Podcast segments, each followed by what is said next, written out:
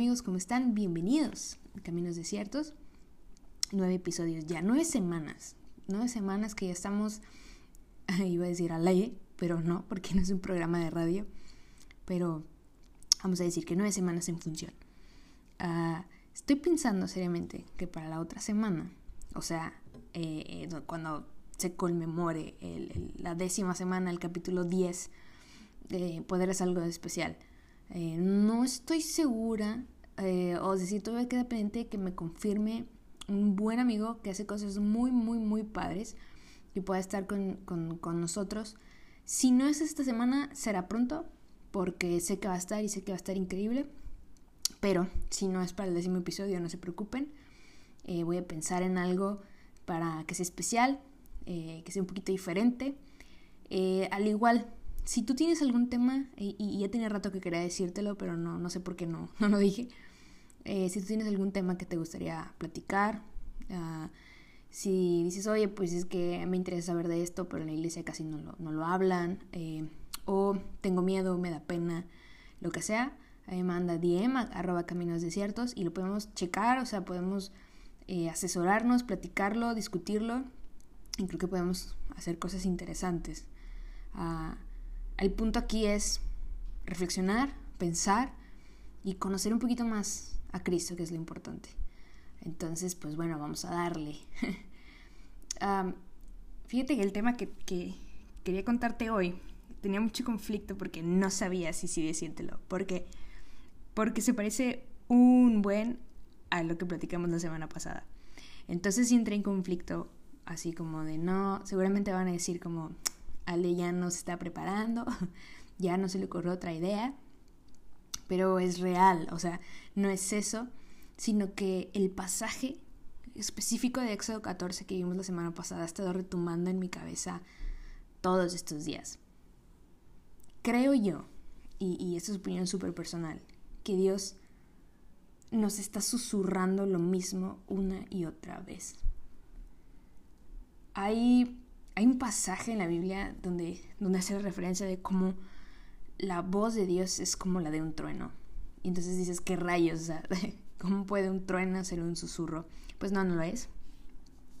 Y, y yo creo que hay fases de nuestra vida en donde necesitamos, donde necesitamos como la, la firmeza, la dureza, el, el estruendo de, de, un trueno para que pongamos atención, para que sintamos cabeza.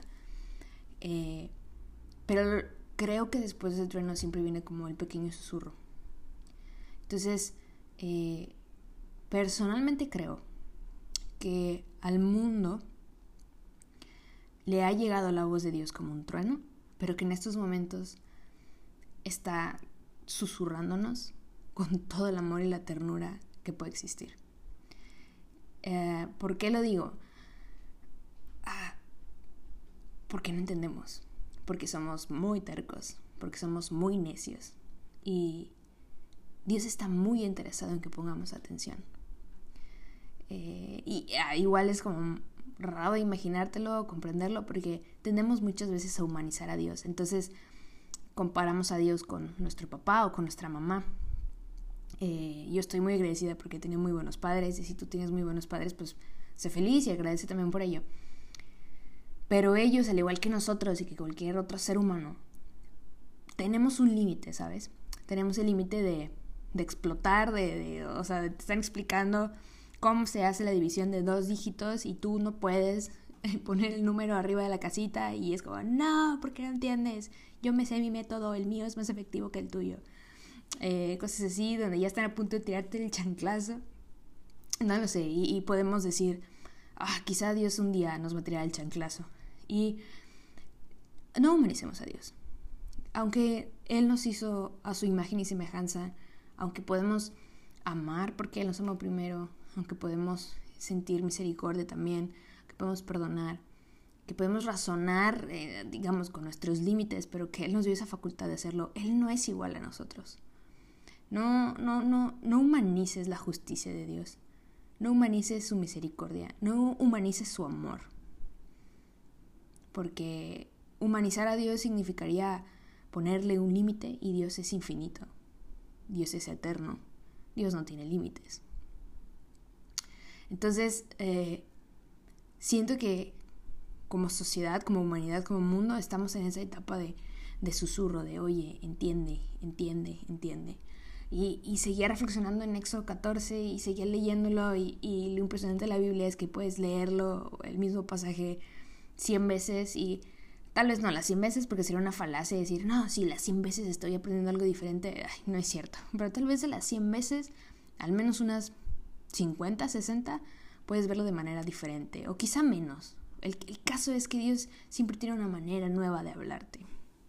Y quiero que, que, que, vayas conmigo en Éxodo 14, precisamente cuando ya, eh, ya, digamos, como lo dijimos la semana pasada, ya Moisés estaba guiando el pueblo, se toparon frente al mar y, el pueblo seguía viendo hacia atrás, en, lugar de ver hacia adelante, donde estaba la, presencia de Dios guiándolos, y miraban atrás y veían el ejército y las armas y la guerra y probablemente temían por su vida. Y ahí está, ahí nos quedamos y reflexionamos en, bueno, ¿por qué sigues mirando atrás, no? Pero checa lo que dice, versículo 21. Moisés extendió su brazo sobre el mar, y el Señor envió un fuerte viento del este que sopló durante toda la noche y partió el mar en dos. Así el Señor convirtió el mar en tierra seca, y por tierra seca lo cruzaron los israelitas, entre dos murallas de agua, una a la derecha y otra a la izquierda. Toda la caballería y los carros del faraón entraron detrás de ellos, y los persiguieron hasta la mitad del mar. Pero a la madrugada el Señor miró de tal manera al ejército de los egipcios desde la columna de fuego y nube que provocó un gran desorden entre ellos. Descompuso además las ruedas de sus carros de modo que apenas podían avanzar. Entonces los egipcios dijeron Huyamos de los israelitas, pues el Señor pelea a favor de ellos y en contra de nosotros. Pero el Señor le dijo a Moisés Extiende tu brazo sobre el mar para que el agua regrese y caiga sobre los egipcios y sobre sus carros de caballería. Moisés extendió su brazo sobre el mar y al amanecer el agua volvió a su cauce normal. Cuando los egipcios trataron de huir se toparon con el mar y así el Señor los hundió con él. Esta escena es realmente famosa, eh, creas o no en Dios, la has escuchado, uh, la creas verdad o no, eso no define que sea verdad o no, pero bueno, la creas o no, la has visto en alguna película o así. ¿Y, y, y por qué? Porque pues es el, típico dibujito donde está Moisés con la mano levantada y está así el mar eufórico partiéndose en dos y pasa el pueblo. Nada más que a mí me vendieron la idea y supongo que a ti también. No lo sé, tal vez. En que todo esto pasó en un instante. Cuando tú ves las películas es como que Moisés levantó la mano y literal el, o sea, el mar se abrió y pasaron y listo. Yo quiero que me digas en qué punto de lo que acabamos de leer dice que en tres minutos el mar se abrió y pasaron los israelitas.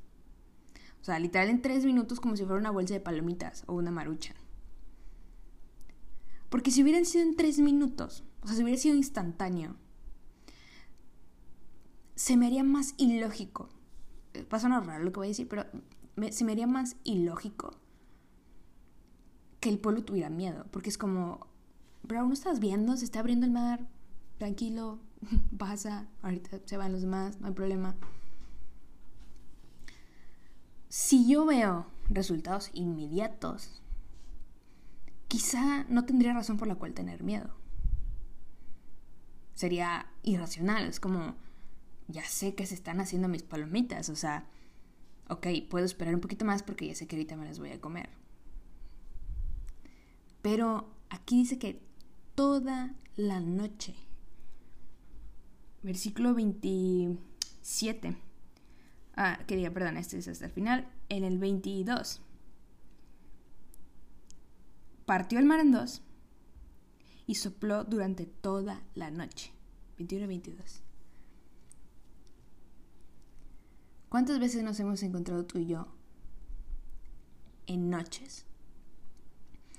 Uh, que nuestra vida está como en una fosa oscura, literal en tinieblas, estás ahogado en pecado, estás ahogado en deudas a lo mejor, ahogado en soledad, te sofoca la culpa, te sofoca la enfermedad, la crisis, la ansiedad.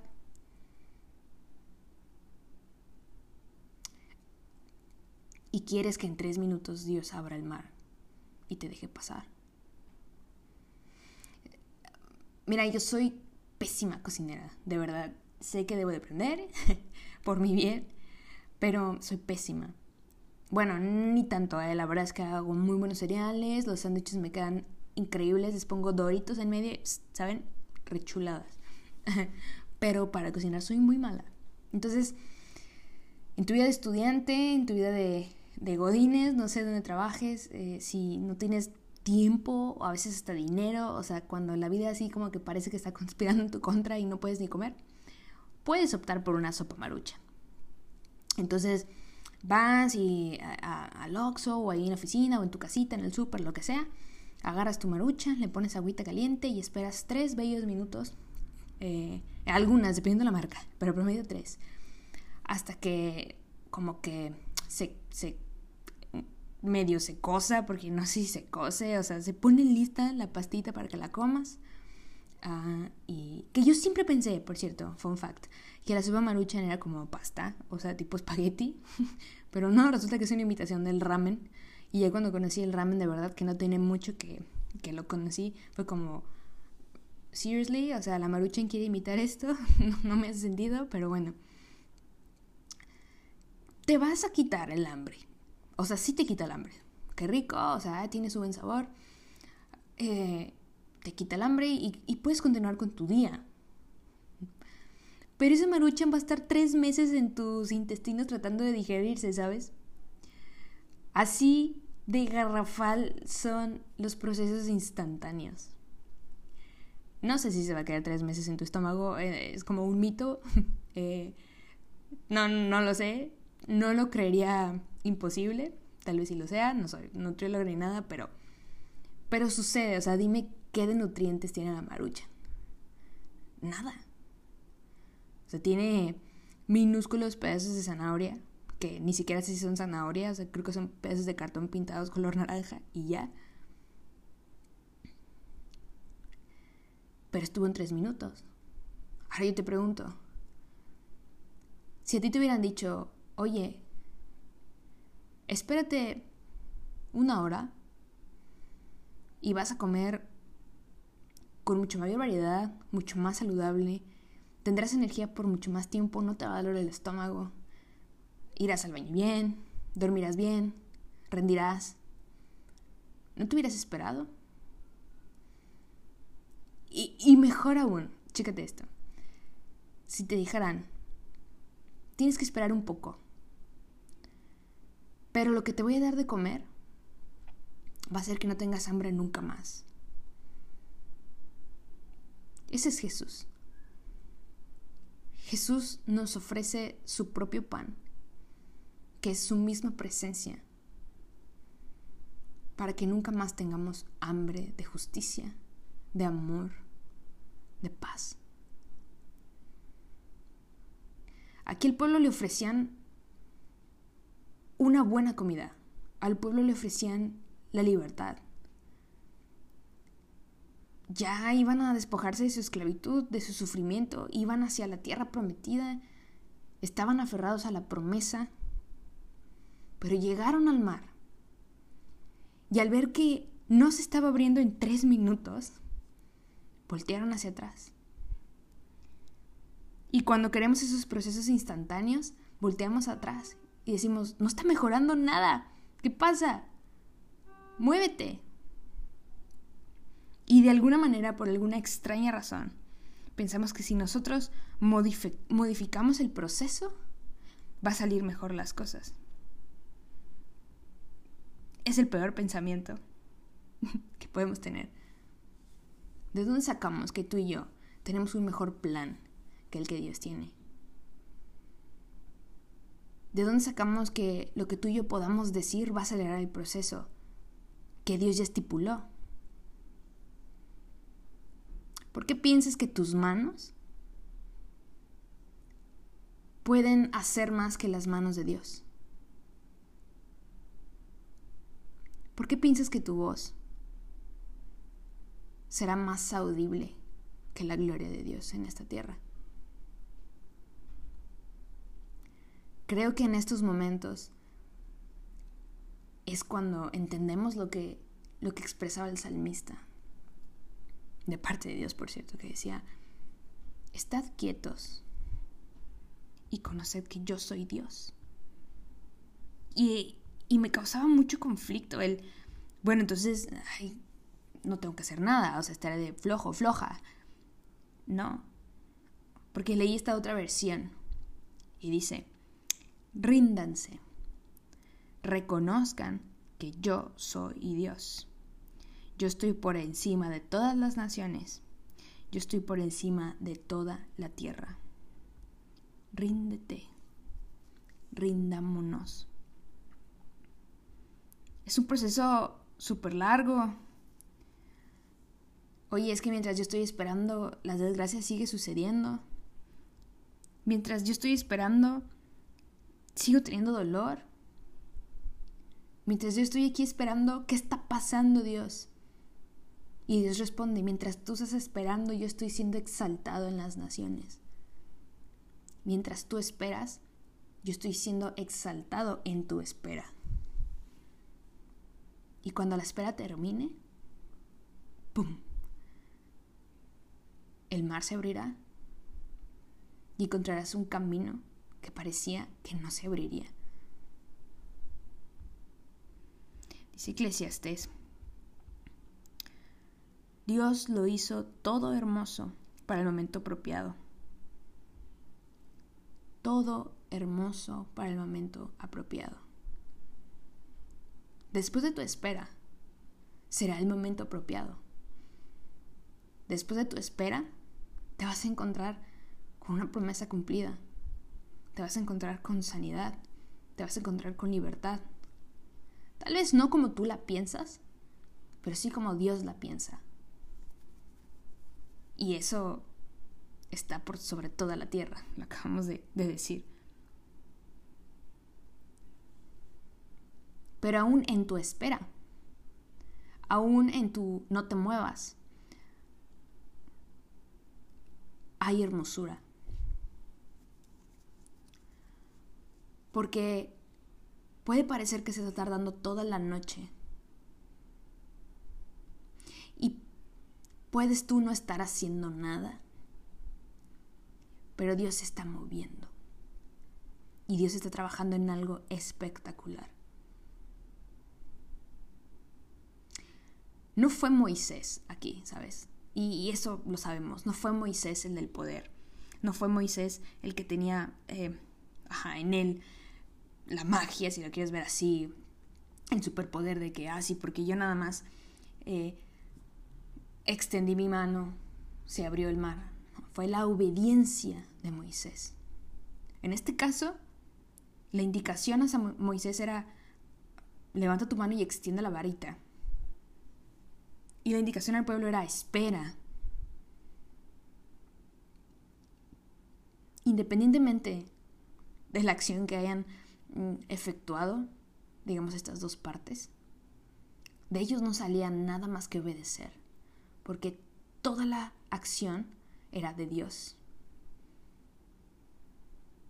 Y entonces es aquí donde una vez escuché una frase muy controversial, pero que yo decidí adoptarla. Decía Dios, creo que la dijo el pastor Isaiah Hansen, creo, pero decía, ¿tú quieres la gloria entonces tú haces el trabajo. Y cuando yo escuché eso por primera vez, la mente me voló. Porque dices, ay, qué irreverente, ¿cómo te atreves a hablarle a Dios? Mm, no creo que Dios le moleste que le digas, hey, tú sí puedes y yo no. La gloria es tuya. Haz el trabajo. ¿Lo quieres hacer a través de mí? Bien. Pero tú haz el trabajo, porque tu obra es perfecta. ¿Qué estás aprendiendo ahorita en tu espera? ¿Paciencia? ¿Ya te detuviste un momento a mirar a tu alrededor de quién te está acompañando en tu espera? ¿Quién se fue? Quizá ahorita te diste cuenta de personas, amigos, tu pareja, no sé, tu familia, que es como, oye, desapareció, o sea, simplemente nos dejamos de ver y pues desapareció, no le interesa mi compañía, lo que sea. Pues tal vez personas que, que, tú considerabas importantes, pues ya no están, está bien, duele, mm, hacen más difícil tu espera, no lo dudo. Hay alguien muy interesado en hacer que te desesperes y que metas tu manita.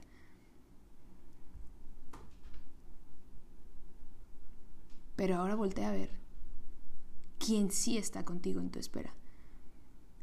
¿Quién es aquel amigo? ¿Quién es aquel hermano, eh, persona, lugar? Reconoce aquello que no para de querer acercarte a Dios, de querer decir, oye, Dios sigue exaltando en todo esto.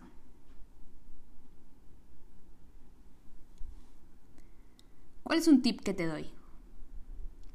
Establece una rutina. No le tengas miedo a parecer un pequeño robot. Ya sé, te han dicho todo lo contrario, se nos ha dicho todo lo contrario, como de, ay, somos personas y, y no tienes por qué actuar como una maquinita y no sé qué.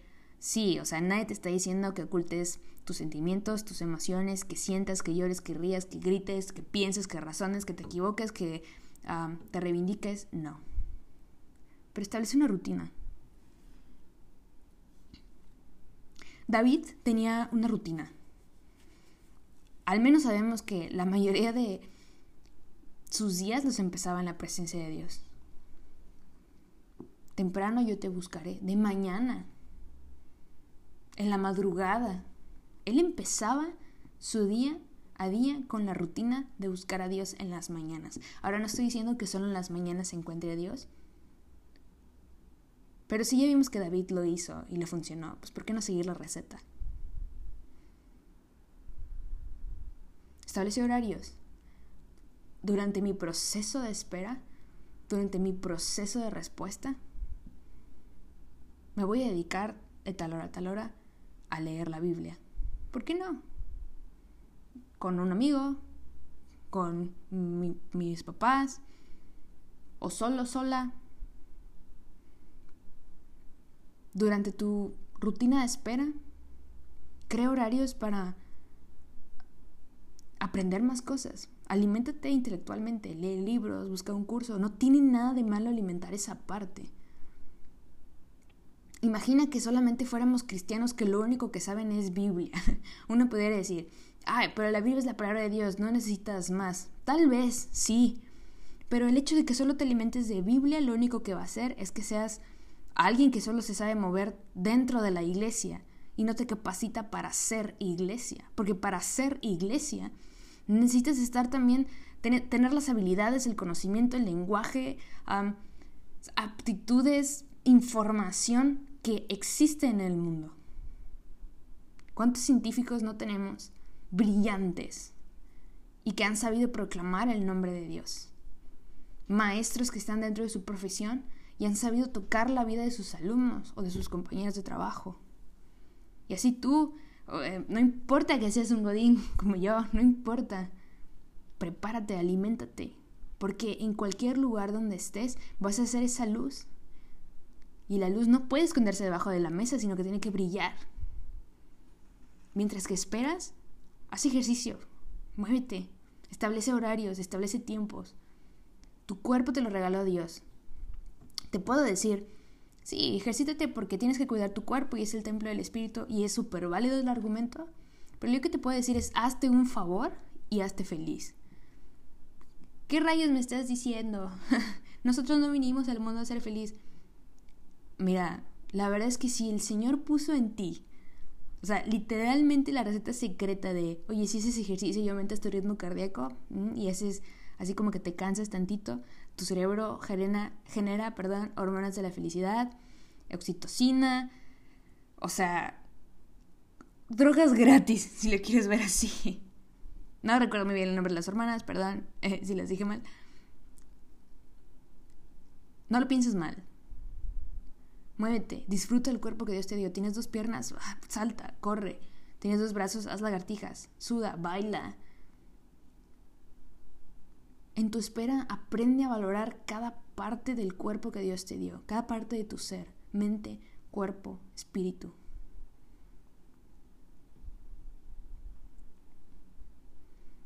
Recuerda que Dios está siendo exaltado. Tranquilo, tranquila.